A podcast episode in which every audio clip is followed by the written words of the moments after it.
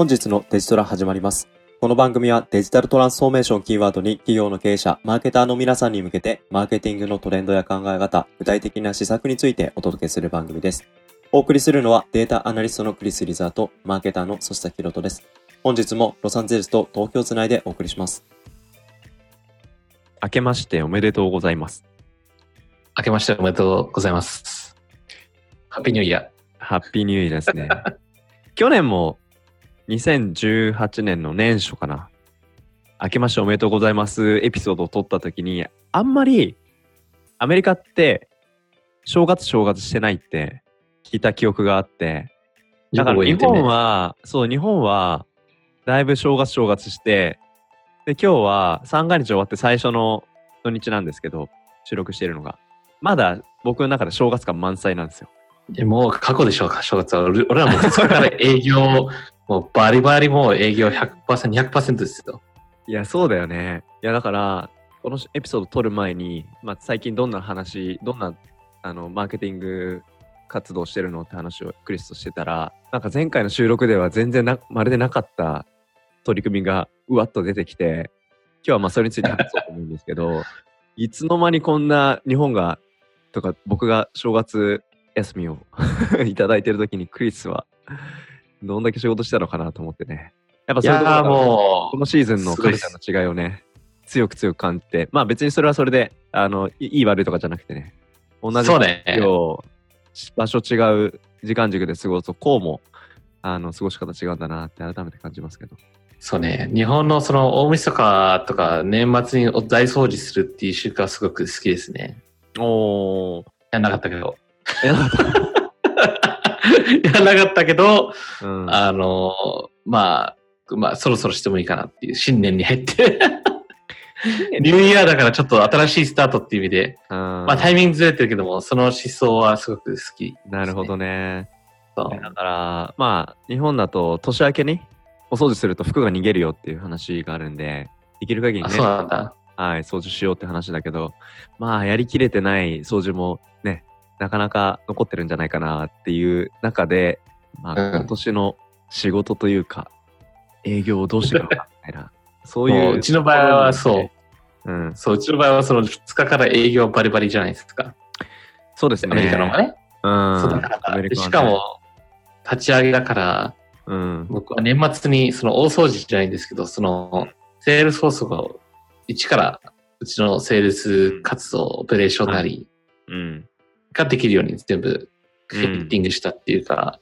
はい。ある意味気持ちいい。で、それがうん2日からうまく起動するのかうんっていうところで、まあ今1月4日か？今日はね、でもあ、そっちは4起動してる日だね。こっちは1月そうそうそうか。うん。機能してるからちょっと嬉しいところですね。うん。まあ、今、ちらっとね、まあ、セールス周りの話なのかなっていうトピックがあったんですけど、要はクリスがこの年末年始にかけて何やったかって話が今日のお話になるんですけど、何やったんですか？あのーまあ新しい、アメリカの新しいそういうビジネスをうん。作るにあたって、はい。まあ営業の人は雇って、うん。だけどその営業活動を支援するソフトって、まあいろいろね、皆さんはい。CRM なり、E メールなり、ね、電話等、ではその、ね、その営業の担当者のリストをマネージするとかね、活動の、えーアクティビティをトラッキングするとかとか、はい。い。ろんなこう、やり方は多分いろんな会社は違うんですけども、アメリカの場合だとその、まあ、セールスフォースっていう会社がその営業活動のうん。支援ツールっていう形で、はい。まあ CRM っていう形なんですけども、うん。その商談からそのね、受注に至るまでの流れをサポートするツールですよね。それをもうセットアップしてましたと、年う末。んうん。はい。セットアップしましたと。はい。なんかその、どうです？セールスフォースの使い方って言ったら、ちょっと、あのーあまり僕も偉そうなことは言えないですけど、なんか、あのーちらっと聞いてると、だいぶその使い方が、クリスの場合シンプルだなと思ってて、何がシンプルかっていうと、その設定をできる限りカスタマイズしないで、あの、セールスフォースが標準装備で用意している機能、これにのっとって設定をして、ダッシュボードを作って、で、まあ、見積書とかがあのクイックに出せるような話とか、商談の、まあ、進捗状況を、まあ、会社単位で、えー、いつかで見れるようにするのに、あまりヘビーな設定を自分でカスタマイズで使ってる印象と真逆の実装方法をされたのかなっていう、そんな印象を持ったんですよね。そう、まさしくそれ。うん、そのあたりなんかどんなことをキーポイントに頭の中に置きながら今回セールス周りの仕組み作りをしたのかなみたいな話は、ぜひ聞きたくて。でこの話なんであの、うん、トピックとしてあの面白いというか大事なポイントになってくるかなっていうと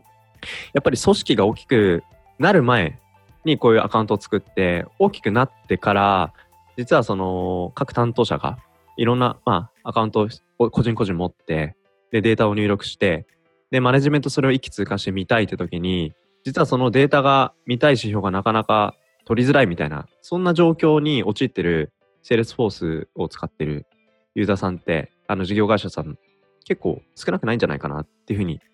聞いてると感じるとこあるんですよね。うん。なんかそんな背景からどんなところが要点なのかなっていうところと、実はあんまりカスタマイズしない方がいいんじゃないかっていうところのクリスの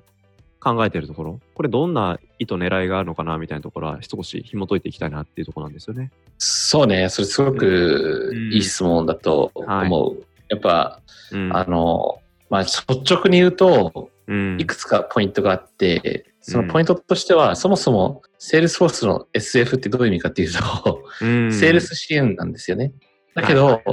そのセールスの活動って、どこがスタート地点、どこがゴールっていう会社さんとかの人に聞くとさ、うん、会社によって全然違うんですよね。はい、どういう意味かというと、それはマーケティングから始まって、うん、えー、受注までだ。もしくは発注するところまでだ。うん、いやいや、そのセールスっていうのはやっぱ請求書をマネージして、ちゃんとお金もらうところまで、うん、ああ、ちょっと待ってよ、請求書って1年契約だから、うん、商談が決まってから1年間のデータ保持しないといけないとか、うん、要は何が何かってその A 点から B 点までのその流れをどこまでそのサポートするかっていう、そういう目的とその、なんつうの、その枠を決めることですよね。はい。その枠をこう、人が、会社としていろんな部署が違う意味を持っちゃってるから、うん、それを全部こうデコレーションケーキになっちゃうのかな。うん、そうなってくると、あ、これも足した、あれも足したって言った時に、うん、大胆にこう、会社が変わった時に、はい、ちょっと待ってよ、こう、これ外したら変わるんじゃないかっていうことになるわけです。うん、ちょっと待ってよ、このボタンを取ったらなんかここ動かなくなるんじゃねえかみたいな、そういう、えー、恐れが出てくるわけですよね。そうなってくると、あの、いや、ちょっと IT のアドミンのこう、これを知ってるやつちょっと呼んでこいみたいな、ミーティングが始まって、はい、そのミーティングがなんか5回にわたって、うん、で結局すごく人間のコストがかかるんですよね。うんうんうんうんそう。で、それ、それがまあ、こう、あれ変なし、一連のこうティピカルな問題な流れじゃないですか。そう、そういうことですね。うん、なるほど。で、ちょっとすごい大事な、うん、うん。あ、どうぞどうぞ。続けて。まあ、それが、いや、問題のファンデーションだけど、それを考えた上で、今度は、その設定するの、そのポイントっていう観点から見ると、そもそもセールスフォース、セールスフォースをこう、例えば、そのまま使おうとすると、どういう機能があって、どういうデータポイントがあって、なんでそれがあるのかっていうのを、うん、やっぱ、多分自分がこうしたいと思った時に勝手に作るんじゃなくて、うん、なんかそれをサポートする機能とか、そのデータフィールドみたいな、うん、あるのかなっていう、こう、する前に一回チェックするっていう行為をすることで、うん、ちょっと待ってよ。これをしたらもうこれ作んなくていいじゃん、カスタマイズしなくていいじゃんっていう、こういう使い方すればっていう。うん、それだけで結構、8割方は結構シンプルな設計ができるのかなっていう。うん、なるほど。そうです。うん、その何か自分が入れたいって思う項目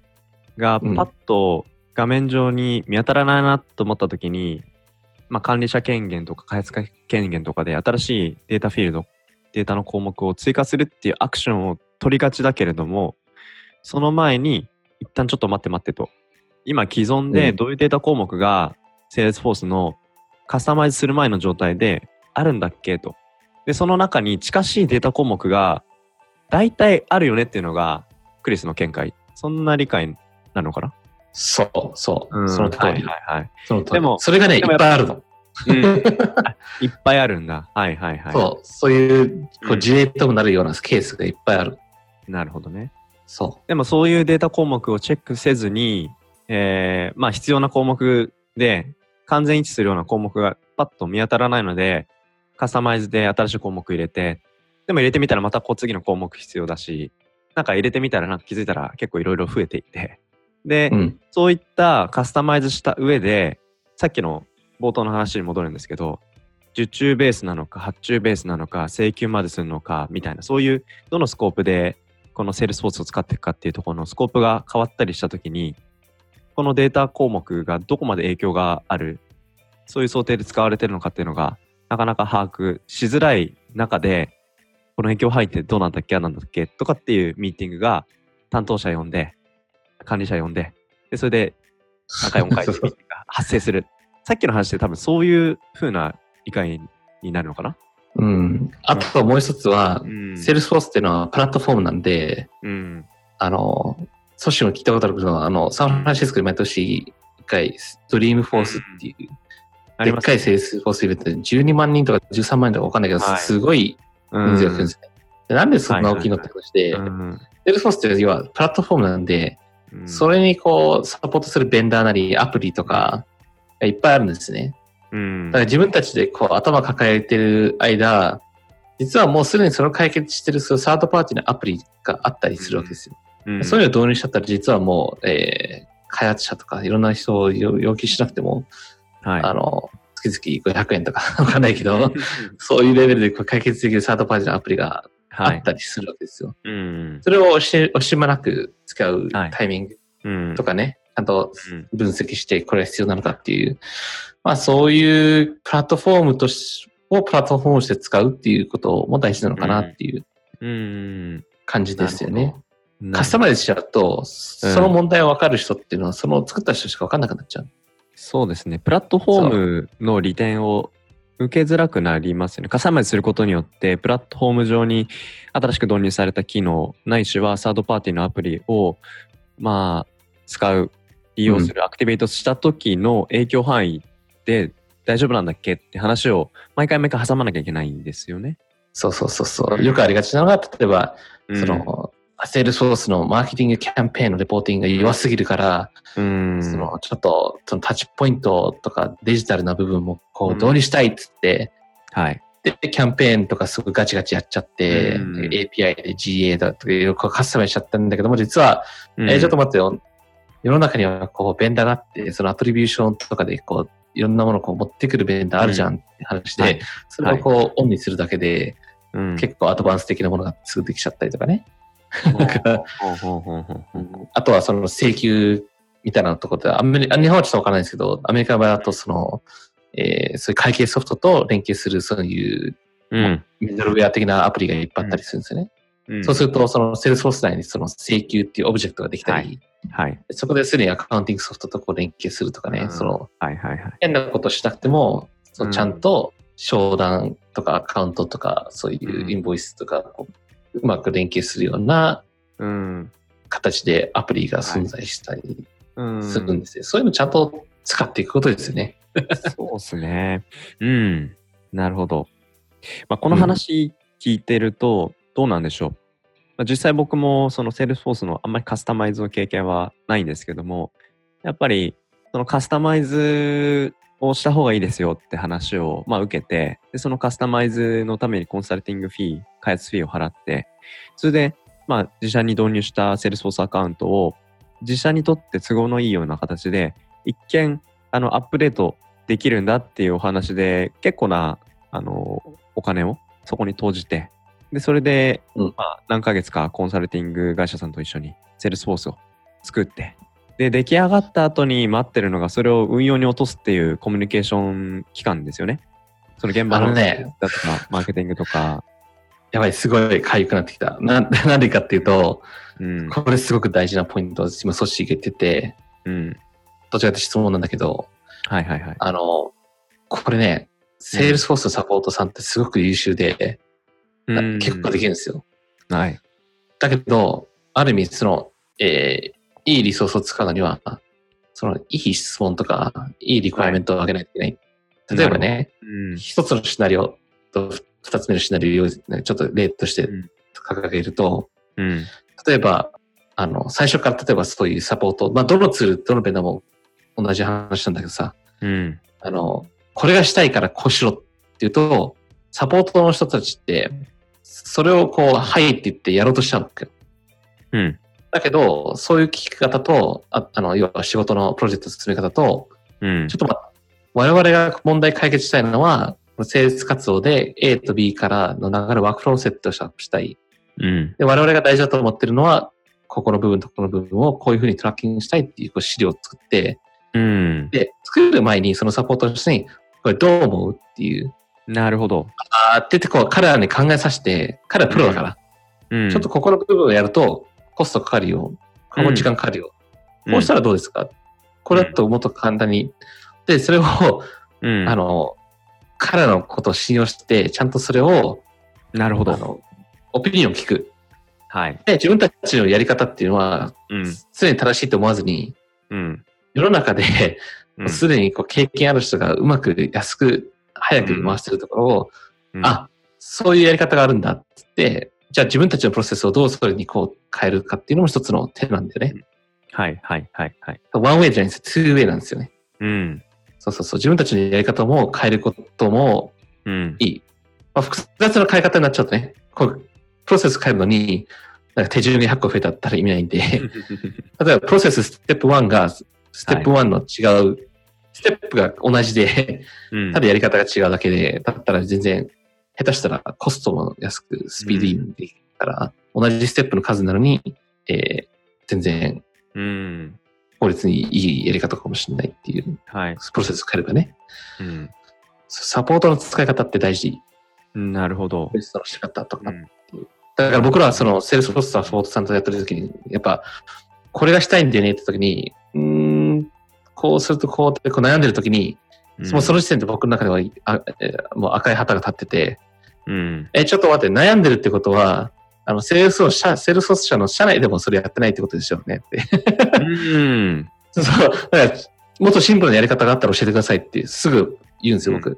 はい、はい。ああ、そうですね。って言うと、す実はもっとシンプルなやり方を提提案してきたりするんですよね。なるほど。そう、それがね、すごく大事。こうどのベンダーもそうなんだけど、なるほど。彼ら助けようとするから、僕たちにやりたいことをこう叶えようとするうんで、いや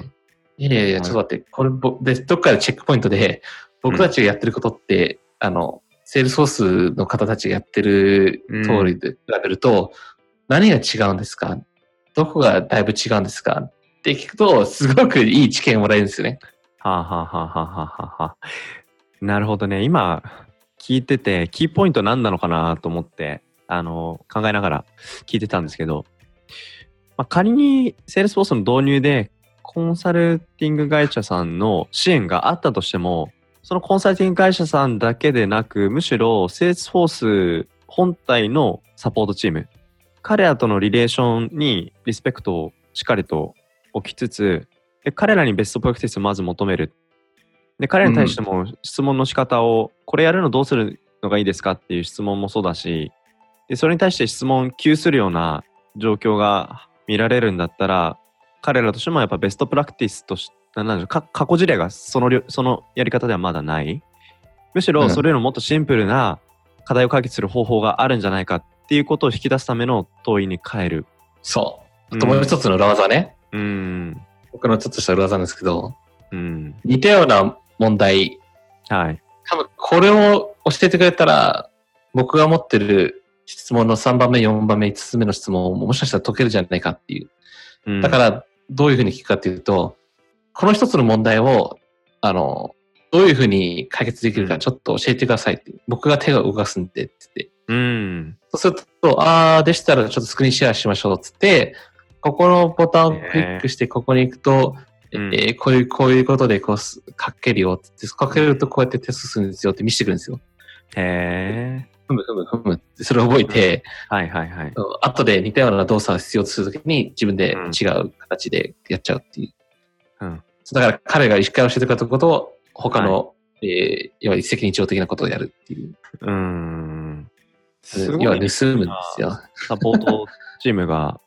いるんですね。そう、完璧にやらしちゃうと、うん。何やってるかわかんないんで、うんうん。で、一回その例を見せてくれれば、僕が手を動かして、はい僕が手を動かしてもわかんない場合は、うんじゃあサポートちょっとお願いしますって、で、後で解決した時に、それどうやったのっていう説明してってうんでそれがすごいどんどん2週間、3週間じゃなくて、本当数日でできること。うん。そう。で、しかも、向こうはほら、1週間に 1, 日しかいないとかっていうビジースキルじゃだったら、うん。あ全然ミーティング前でもいいので、どんどんどんどんメールで回していく。あの、リンクドゥミから送ってっつって、ヒントだけでもちょうだいって。でこうで、できたらちゃんと報告して、できました。うん。次のミーティングの時にちょっと確認してくださいっていう。うん。うん。うん。そう3週間かかるのが1週間できちゃうっていう。うん。なるほどね。なんかそういう話を聞いてると、なんか冒頭の話ちょっと一回冷え戻しをすると、なんかカスタマイズなく、シンプルに、あのー、デフォルトのままの機能でできることを模索しようとする姿勢って、なんかすごいやっぱり大事なんだなって。で、そで、やっぱりその、カスタマイズしないとできなさそうだなっていう雰囲気って、雰囲気というか、そういうふうに感じるシーンって多々あるとは思う一方で、ただそれを、えーカスタマイズすることで解決しようとするんじゃなくて、まず、そういうリッチな対応してくれるサポートチームに耳を傾けるっていう、こういうなんか思考の習慣があるとないとで、その先にかかるコストとか、あと、そのカスタマイズすることによって手戻りとか、あと影響範囲のえー知識、えー設定値の、まあ、俗人化というか、なんかそういうことを避ける第一歩なんだなって、でもその第一歩って、なんか聞いてるとすごいシンプルで、なんか拍子抜けしちゃうんだな。そう。あと、クライ実はその、セールス側とか、その、プラットフォームのサポート側だけじゃなくて、はいうんまあ社内に大体問題あると思ってるよね。社内っていうのは、えっ、とど、どういう意味なんだろ例えば、このボタンあったらいいなとかっていう、その、実は問い、問うと、それが欲しい理由っていうのは、う。うん。その期間限定のニーズだったりとかする。うん。そうすると、うん。なえ、そ、それ、じゃあ、本当に必要かっていうと必要じゃないよね、つって、なるわけよ。うんで、その、その、そのニーズとか、そのカスタマイズするニーズっていうのは、その本質が何か。うん。で、その、それをと、その問題を解くことで、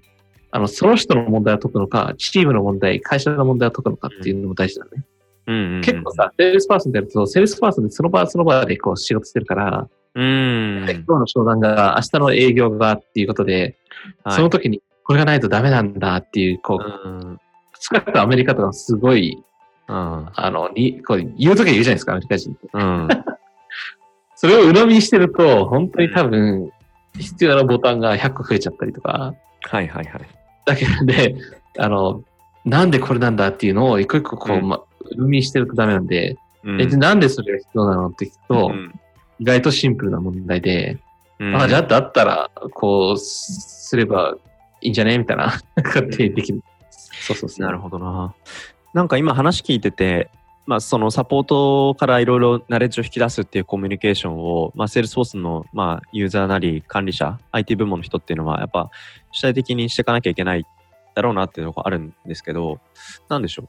なんかそういうのって、シンプルにクリスの中では全然当たり前のことなんですか？それか、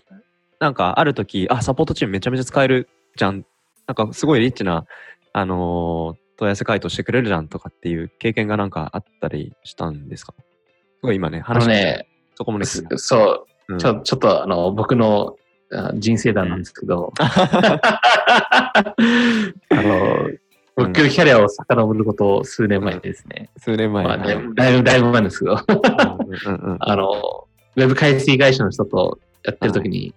うんそこのその CS チーム、カスタマーサクセスとかそういうアカウントまで、要は、要は、そうそうそう、要は、あの、サポートを、要は、契約結んで、うん。あのシステムを使ってる時に質問あったら、1ヶ月何時間とかっていはいう枠ではいサポートくれるんですよね。はい。で、そういう人たちと、やっぱうまくチームとして扱って、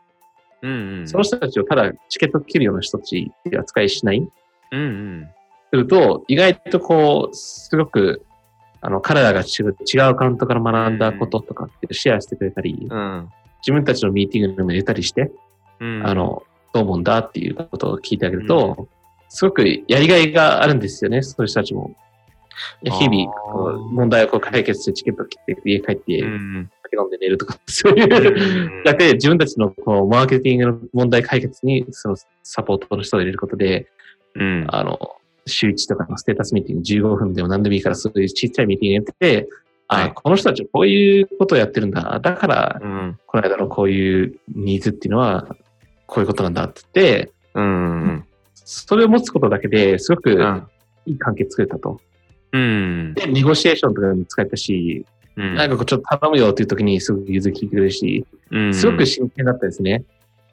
で、その、で、そこで、そこで、ある日、日本側の、えー、人と出会ったんですよね。日本側の人。で日本側の人。うん。で、その日本側の人は、えっと、どうなんですか？日本はって言うと、辛い。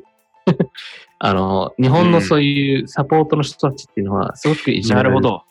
なるほど。ではいはいはい。自殺じゃないんですけど、なんか、本当に鬱になる人が多いんですよね。えなんで？なんで？って。なんか、僕のサポートの人は全然違うよって、すごく楽しいお仕事してて、うん。なんだよって。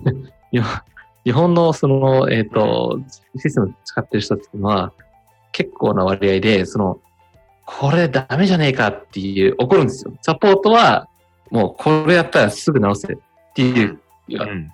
そういうのが、要は、主婦、社風、なんだろう、はい風習、はいはい。うんうんうんだから結構サポートしたらすごく大変なんだよ。要は、ハイアリングにあたっても、うんいいサポートしたら早くいないし、なかなかいないんですよって。えー、その時点でもう違いが分かったんですよね。サポートの人のなるほ人間って、なるほど。すごく今あるし、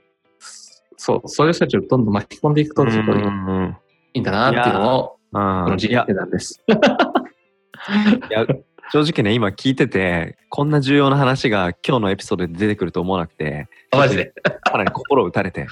もうちょっと このエピソードどうしようかなって思ってるんですけど、うん、いやななんでそうなんでそういうふうに思うかっていうと、まさにそういう、まあ、カスタマーサポートチームの仕事をしてる人とか、まあ、そういうチームを持ってる会社の、なんでしょう、ジョブリクルーティングというか、まあ、採用ですよね。そこの、まあ、あの、ジョブが、やっぱり魅力なく、あの、話されてるシーンとかって、まあ、その昔僕も、やっぱりそういうシステムインテグレーションの世界でお仕事してた時に、やっぱりカスタマイズプロジェクトって動くので、その中で、えーまあ、ソフトウェアのなんかアップデートを待てばいいのかとか、まあ、どういうふうに開発したらいいのかみたいな、そういうサポートチームに問い合わせのチケットを切って、で、その聞くときに、まあ、できるできないとか、こういうふうにやったらできるとか、でもそうしたらなんかエラーが出てきてみたいな話とかで、やっぱりうん。こっちは聞く立場なんですけど、やっぱり回答する側が、やっぱり、えーお金を払ってもらってる立場上、うん、やっぱりできるように回答しなきゃいけないっていうプレッシャーにすごく、あのーあ、そう、それ言ってた。押しつぶされそうな中で、まあ、日々日々回答してくれてるんだなとか、で、それできないって答えられないプレッシャーを、やっぱりすごく感じてるなっていう印象を持ちながら、まあ、回答を僕はもらってた印象が強くあるんですけど、やっぱり大手企業さんをそのライセンスユーザーとして抱えてる手前、できないとは言えない。一方でうん、そのサポートしてるソフトウェアって日本ではなく海外で使ってるから、海外の開発チームに問い合わせをしなきゃいけないとか、なんかそういう、うん。あの、間に間に挟まれながらサポートチームをやっていると、やっぱりその使ってくれてるユーザーさんのチームメンバーとして、そのソリューションを提供する一役をうん担ってるっていう感覚のかけらもない。感じることはできない。うん。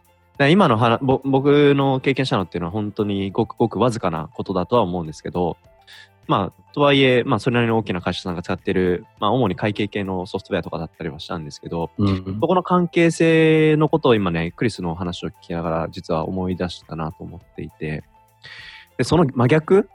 もう信頼をして、で、彼らがその仕事にモチベーションを強く感じる、やりがいを強く感じる。で、その中で関係性をやっぱ信頼関係築いていって、いざという時の助け舟をしっかりと出してくれる。なんかそういった人を社員としてチーム内にハイアしなくても、ビジネス上の関係性として持てるってこのストロングポイントたるや。なんか僕がなんか、あの、感じているサポートチームの雰囲気とは本当真逆で、圧倒的にクリスの言う方が、あまあビジネスパートナーとして、うん、心強い関係性の中でビジネス作っていけるんだろうなと思って。なんか今話聞いてて、年始早々のこのエピソードですごくしみじみしちゃいましたね。やっぱね、相手は経験あるっていうことで、いろんな、いろんな会社さんとね、助けてるから、僕より知ってるっていうポジションで、そうですよね。向かってるんですよね。そうですよね。うん。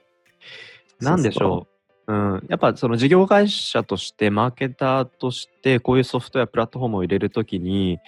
うん、なんでしょう。あんまり、なんでしょう。この機能やりたいから実現してくれっていうスタンスではなくて、自分たちは専門家として、やっぱりユーザーの気持ち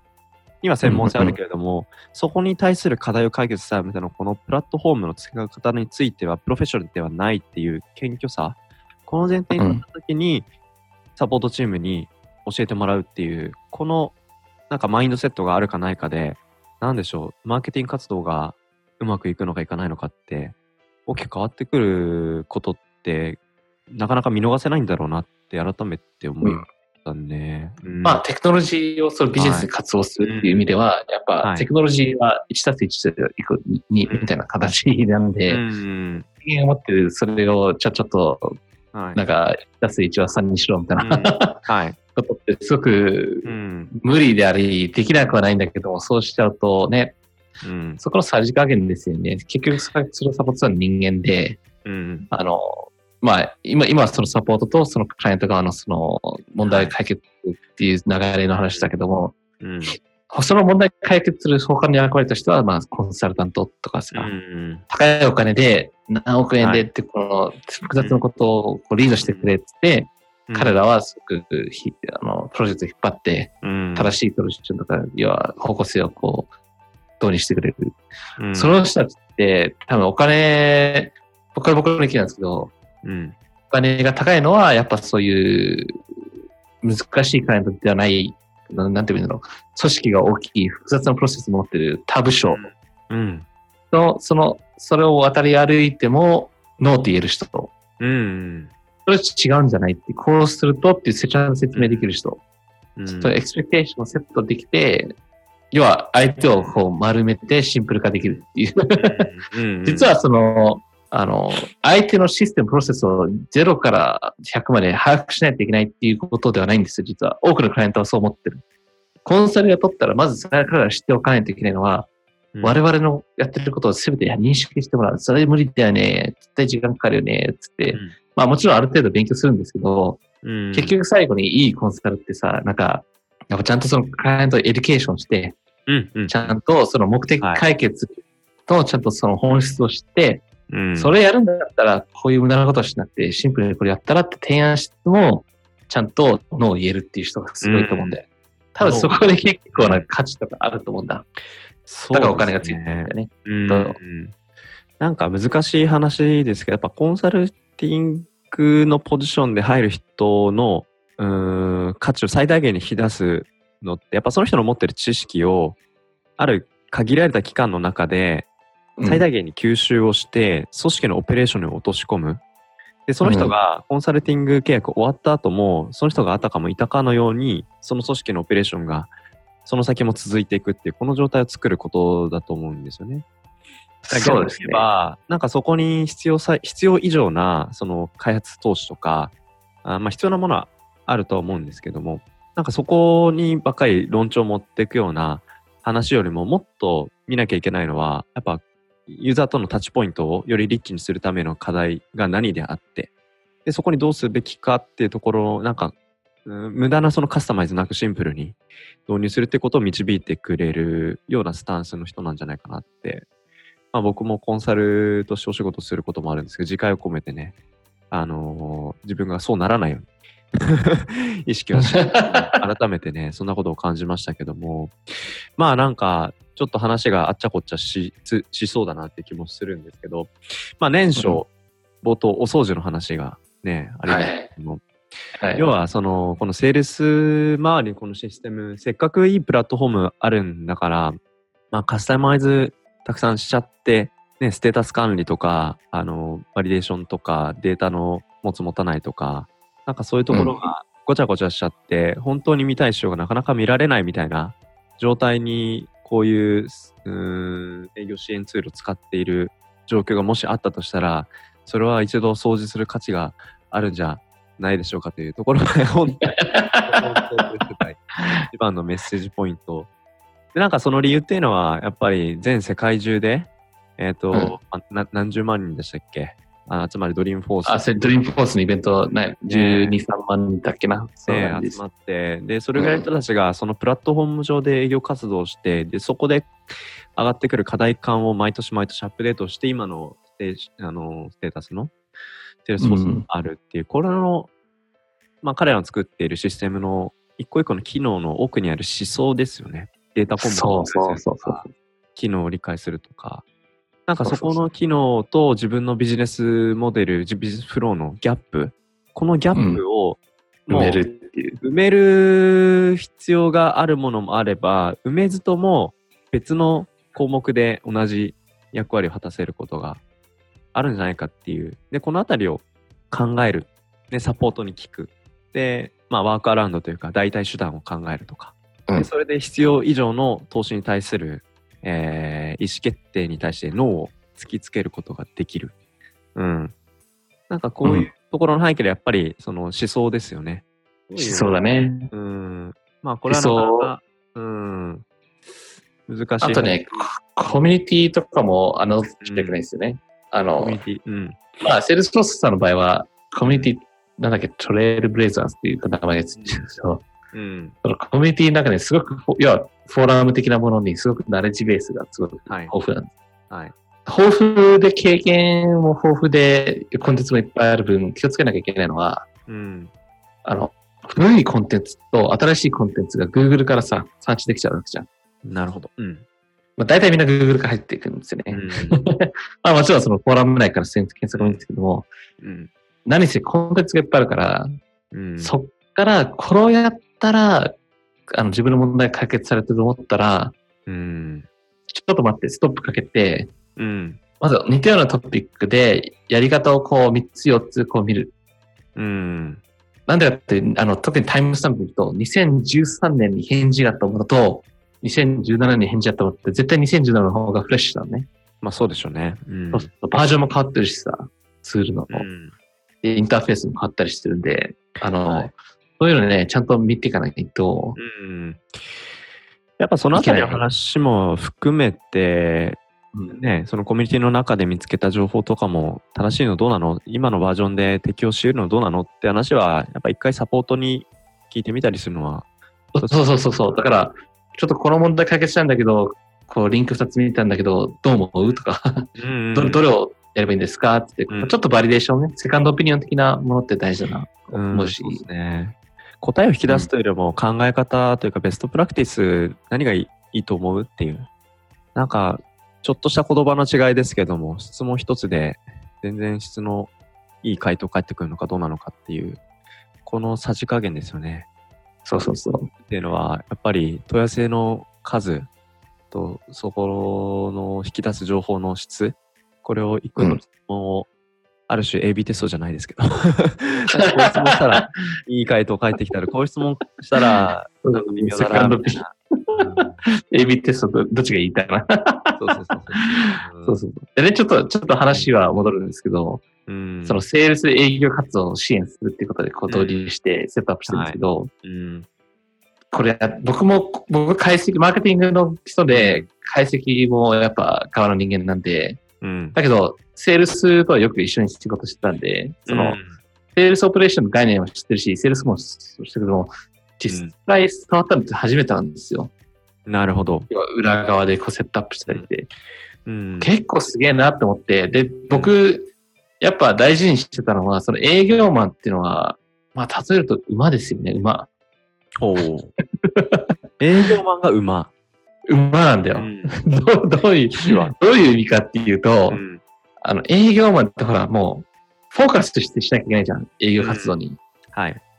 で、もう新しいアイデアとかじゃなくて、もう、こう、クロージングしないといけない、フォーカスしないといけない。余計なものはいらないんですよ。もう走って勝ち、勝つみたいな。もう勝ち馬を育てる。もしくは、勝ち馬をちゃんとゴールに早く行くように、余計なものを見させないから、馬のとこにこう、なんだか、周りが見えない、こう、なんかつけるじゃないですか。うんうんもしくは、スタートラインに立った時に、なんかこう、いいスタートできるような、なんかこう練習だとかさ。うん。うん。そうそうそう。で、邪魔なものは避けるよとかね、なんか、お尻の引っ叩き方とかさ。あるじゃないですか。それを考えると、やっぱセールスマンのところには邪魔なものはいらないと。うん。そう、そうなってくると、その彼らが見えるそのビュー、プロファイルでセットするそういう、なんか、ビュー的な、レイアウト的なものも余分なものをカットして、うん。その中で、こう、えー営業のワークフローのこのステージからこのステージ行くまでの必須なものは何かって、こう、うん。問うんです。はい。ああ、じゃあその必須なものが10個あったら、じゃあ本当に10個のボタンを入れるのかうん。っていう。だけど、ここの10のうち5個は、こう、この人の、こう、要は裸みたいな経験の感覚でものをやるんだったら、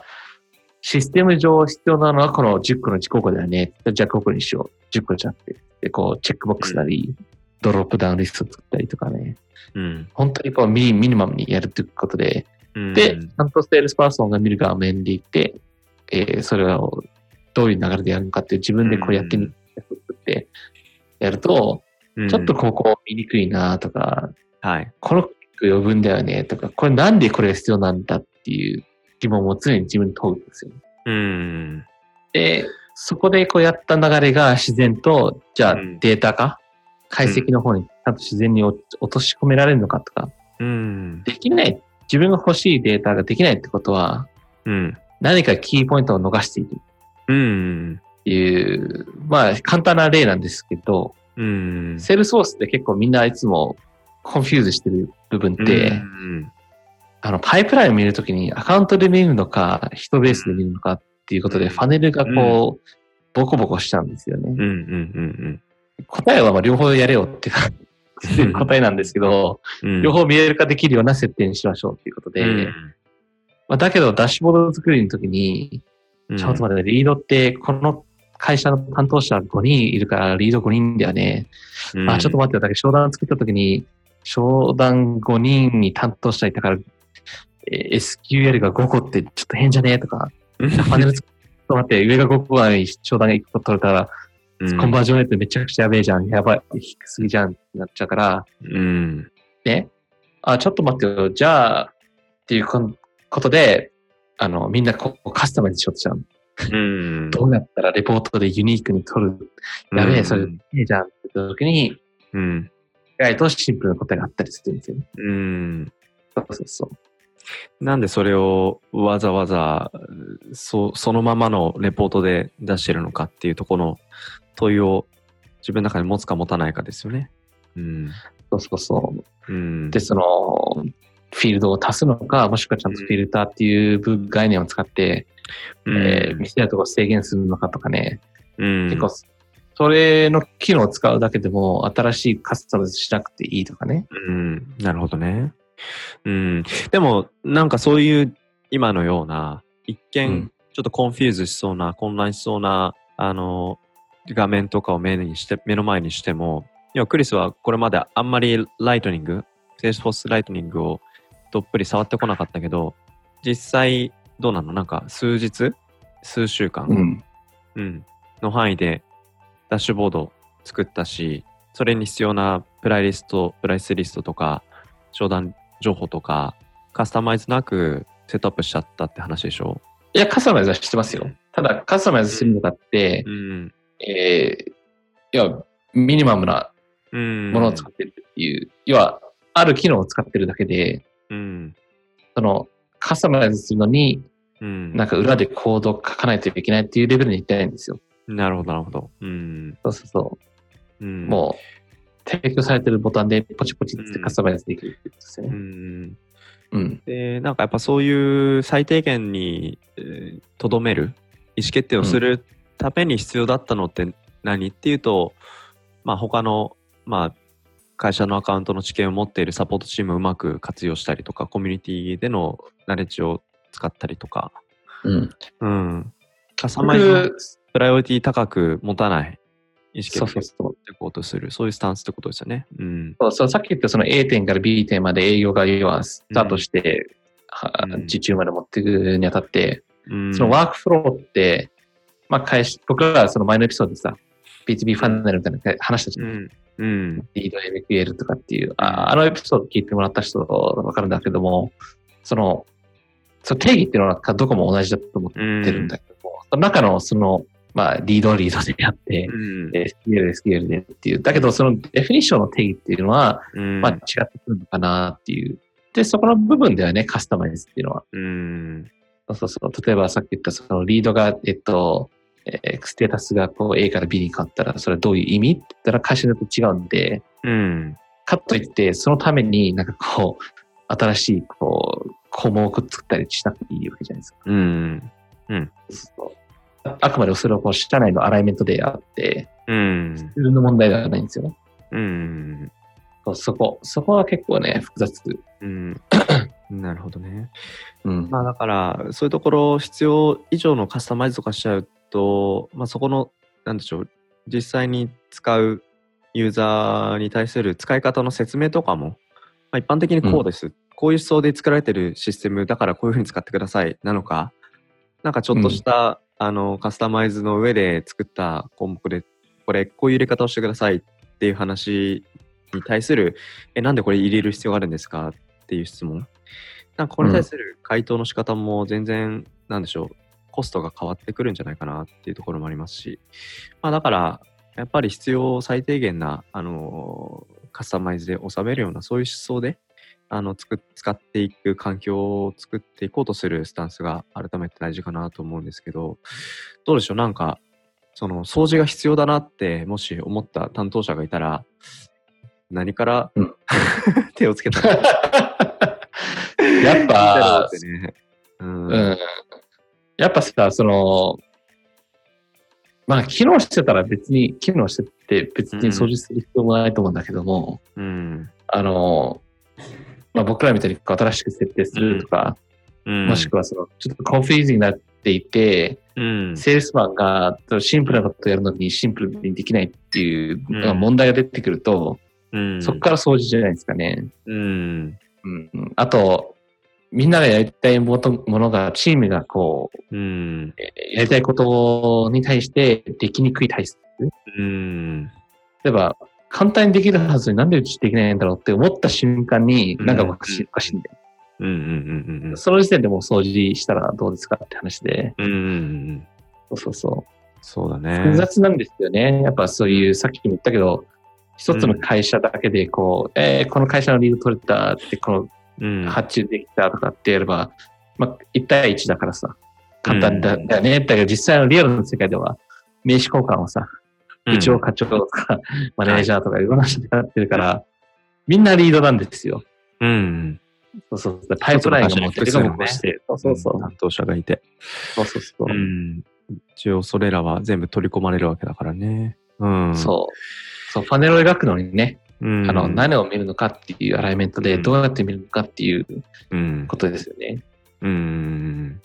そうなる。ほで、それは動きのあるパネルなのか、うんあの、なんだっけ、そう、要はあの、動かないパネルなのかっていうう。ん。パイプラインってほら、動い動いてるもんじゃないですか。うん水がかかってるみたいな感じで。はいうん。そうそうそう。まあだから、その、まあいろんな話をしたわけなんですけども、やっぱりシンプルに見れて、シンプルに入力ができてっていうことができてない感覚が少しでもあるんだったら、ちょっと今一度、あれ、なんかもともとカスタマイズしなかった時と今って、どこまで何をやってみてしまってるんだっけのところから、改めてシンプルにあの考えてみる。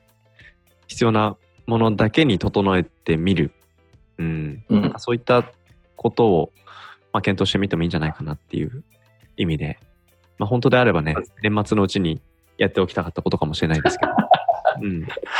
ですねはい新しい。まあまあ、あの、うん。年末っていうと、会社によってはね、年末は、えー3月とかね。そうね、年度いや。そう、ん年度末また違うんでね。うんこれから掃除する。うん 逆にまあ年度変わるタイミングまでに掃除しとこうかっていうための残りの3ヶ月としてね、使ってみてそうそうそうそう。あとね、今日喋りながら、あの、今日はもうこの辺りで終わりにしようかなと思ったんですけど、割と今日の話で、あの、使っ、もうすでにセールスフォースは導入してて、ライトニングには一応移管してるけれども、なんか、せっかく移管したメリットをうまく使えてないなっていうような人は、多分今日クリスの話すごく、あのあ、なんかちょっと見直してみようかなっていう、そんな風に思ってもらえた気がする一方で、セールスフォースでなんか一応アカウント持ってるんだけど、あんまちゃんと、なんでしょう、商品情報とか、あの、マスターで管理してなかったりとか、なんかもう少し最低限、ベーシックな使い方までいけてない人たちについては、もしかすると、途中で、あの、なんか、あ、先に行くとこういうことが、あの、要所としてあるんだなっていう、ちょっと、ふわっと聞いてもらっちゃってる可能性もあるんで、なんかまた、うんなんか一個一個ディテールの、あの、トピック切って話しても良さそうなトピックがたくさんあったんじゃないかなって個人的には思うんで。うん。セールスプランは、まあ、うん。早く受注するために、うん馬を早く走るさせるためのツールなんで、うん。うん。そうだね。うん。それを考えてくれればね、はい。馬。まあでもだから、変な例だよね。うん。うん。まあでも、ね、クリスもあんまり深い経験がない中で短い期間でうん。こういうセットアップができてしまったって話なので、まあこれまでの経験問わず、あの、興味持って、あの、調べてサポートをうまく活用しながら、あの、トライしてみるっていうきっかけにしてもらってもいいのかなとうん。思います。解析側から来たんでね、うんあの、僕の場合ラッキーだったんでそうだね。ね。やっぱり最終的にどういう。側からうん。あの、解析側から来ると、データを分からないといけないじゃないですか。そうだね。うん。もうあるのかないのか、OK、ない。じゃあどうやって作っていくのか。OK、じゃあそれ作ろう。アベレブルにしようっていう。うん、うん。じゃあ、そうだね。じゃあこれ見てみようってなって。で、使えるデータ、使えないデータ、経験で分かってきたんで。うん。うん。確かにな。やっぱそこも含めて思想に対する理解をしようとする多分スタンスだと思うんですよね。僕もクリスにさっきダッシュボード最初見せてもらって、あ、なんかすごくシンプルで見やすい、あのーリードのステータスとか、あの、商談の状況とか、一覧化できるなと思ったんですけど、これって裏でどういうふうにデータ項目、それぞれ持ってんのかなっていう想像をしながら、あの、ダッシュボード見てたんですよ。多分そういうふうな、あの、向き合い方をできるかできないかによって、なんか、この初めて使うっていう時のキャッチアップのスピード感も多分変わってくるんだろうなって気はします。うん。ただまあ、僕のポイントは、その、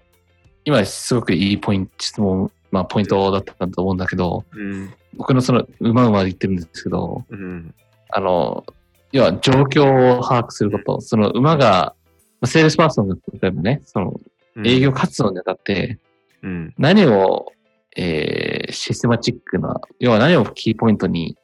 活動してるのかっていうのを、ちゃんとセールスパーソンと話して分かってないとダメなのかなっていうのがすごく大事だった。うん例え、ば、えー我々はその最初のミーティングを取ることがすごく大事なんだ。名刺交換だ。えーこのうちの営業の資料を渡すことっていうのが、うん、もう最初の段階でこれをすごく目指してんだっていうのは、こうヒアリングして、うん、そういうもので、あ、これをすごく大事にしてるんだなとか、うん、で、キーパーソンと会うために、まず、えー聞く質問等、うん、用意するものとか、うん、えーそういうヒアリングではね、大事だよね。そうね。だから、まあ、これをセットアップする人は営業パーソンとも対話しなきゃいけないし、セールスフォースというプラットフォームとも対話しなきゃいけないし、でそれをまあ一個一個インターフェースしていく。ところが、あの、一つ、えーセットアップする人に、あのー役割としてに担わなきゃいけないところなんじゃないかなっていうふうに思いますよね。そう。常にセールスとコミュニケーションしないと、うん。すぐ忘れるんでね。うん、まあでもクリスの話で言うとやっぱりセールスパーソンのリクルートメントから携わってるわけだから 彼らにどういうことを求めてるのか その前提にどういう営業プロセスがあるのか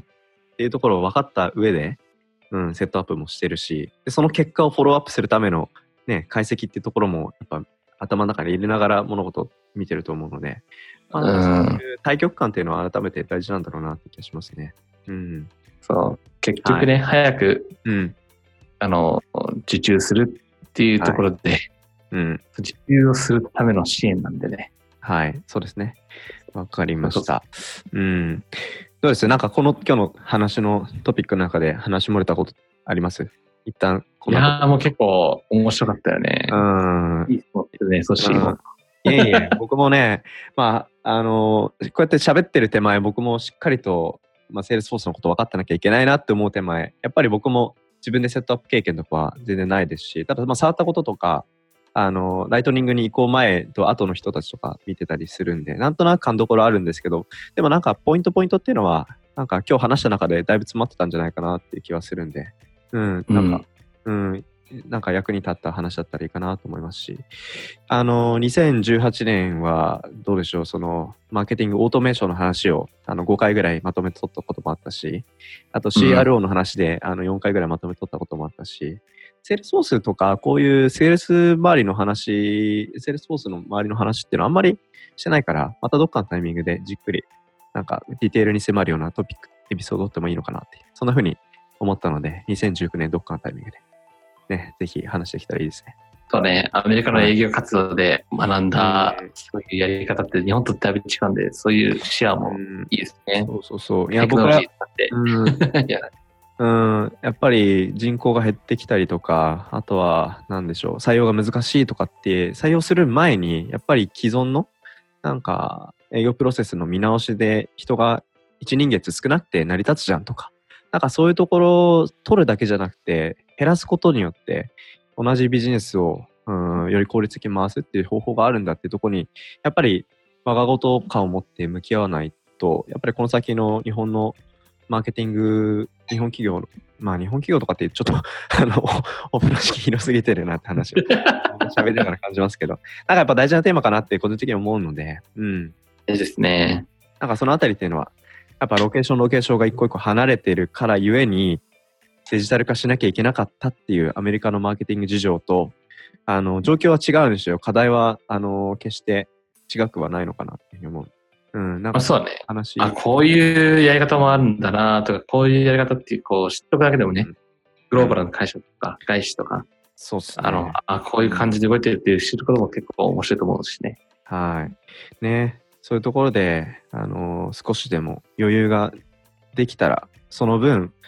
うん、ユーザーの新しい価値を作っていくところに頭を使う、時間を使う、お金を使うとか、うんなんかそういうところに回して、いいビジネスを作っていく活動にね、少しでも、あの、つなげていっていただけたら嬉しいなというところですね。そうね。はい。はい。いや、今日はこんなにあのたっぷり話す 想定は全然なかったんですけど、まあちょっと2019年もあのコツコツとあの、ね、続けていけたらと思うので、ぜひこの1年もよろしくお願いします。はい。学びをシェアするとしにしようか。はい。またいろいろ日々ね、学んで話をして。はい。はい。じゃあまた来週撮りましょう。ありがとうございます。ありがとうございます。以上本日のデジトラでした。この番組はデジタルトランスフォーメーションキーワードに企業の経営者、マーケターの皆さんへ、マーケティングのトレンドや考え方、具体的な施策について、データアナリストのクリス・イリザーとマーケターのソシタキロトが、ロサンゼルスと東京をつないでお届けする番組です。詳しい情報や番組に対するお問い合わせなどは、dtran.net までお待ちしております。iTunes のポッドキャストページでの感想もお待ちしております。